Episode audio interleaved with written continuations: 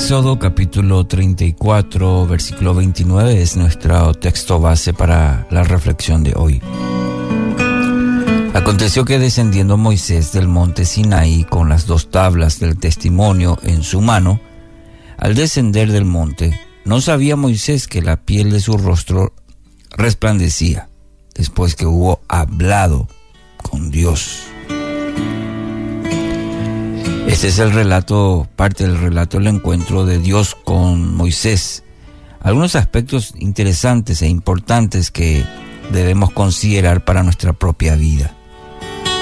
En primer lugar, que Dios quiere tener un encuentro con Moisés. Ahí en el versículo 2 del capítulo 34 encontramos que Dios había elegido a Moisés para liberar a su pueblo de la esclavitud, pero sobre todo de mantener una relación íntima con Él.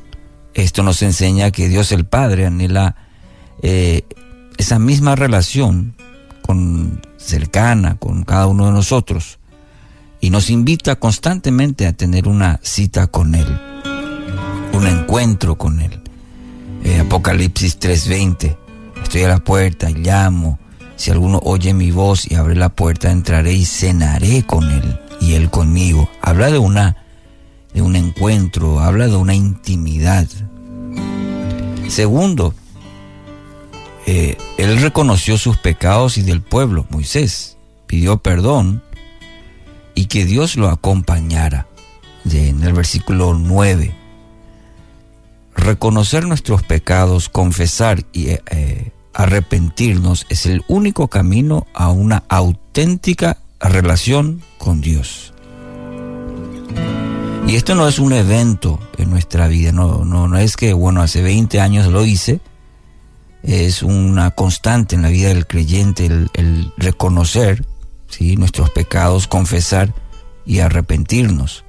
El cambio en nuestra vida es, significa arrepentirnos y es el camino para que nos permite experimentar una genuina relación con Dios.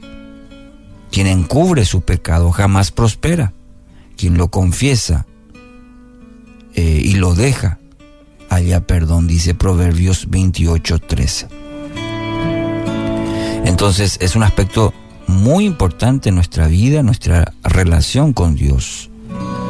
Eh, er, en la vida de Moisés, y después vemos esto a lo largo en la vida del pueblo de Israel, el hecho de reconocer que habían fallado el blanco, es decir, el pecado, pedir perdón,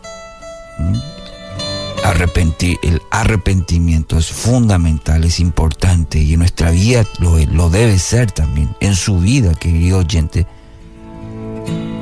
El hecho de reconocer los pecados, confesar y arrepentirnos. Tercero, luego de 40 días y 40 noches, Moisés descendió, el pueblo era testigo de esa gloria de Dios sobre la vida de Moisés. Todos se dieron cuenta físicamente mm, por Moisés que estuvo con Dios. Así también nosotros, que con el, rostro descubierto reflejamos como en un espejo la gloria del Señor, somos transformados a su semejanza con más y más gloria por la acción del Señor, que es el Espíritu. Dice 2 Corintios 3:18.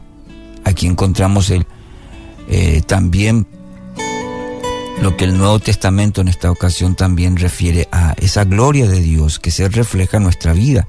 Lo fue en la vida de Moisés, el pueblo se dio cuenta. Inclusive en, otro texto, más adelante dice que hubo temor en, el pueblo de, de Israel.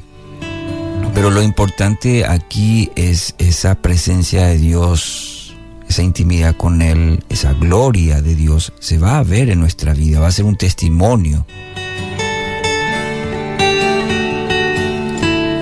Ese hombre ha estado en el ejército o en un colegio, o en un colegio militar, dijo un hombre a su amigo. Efectivamente, pero ¿cómo lo supiste? Y bueno, por su manera de caminar, le dijo. Por su forma de caminar. Algo similar ocurre ocurre con la vida cristiana. Podemos saber si ha estado con Jesús por la manera de andar, por su testimonio de vida. Esa gloria de Dios se manifiesta. Nuestra forma de conducirnos, nuestro testimonio nos delata cuán cerca estamos de Dios. Así que hoy, querido oyente, que va a animarle en este día, permita que el Espíritu Santo siga haciendo esa obra maravillosa, esa transformación continua en su vida. Permita que hoy y su oración sea eso para el Señor.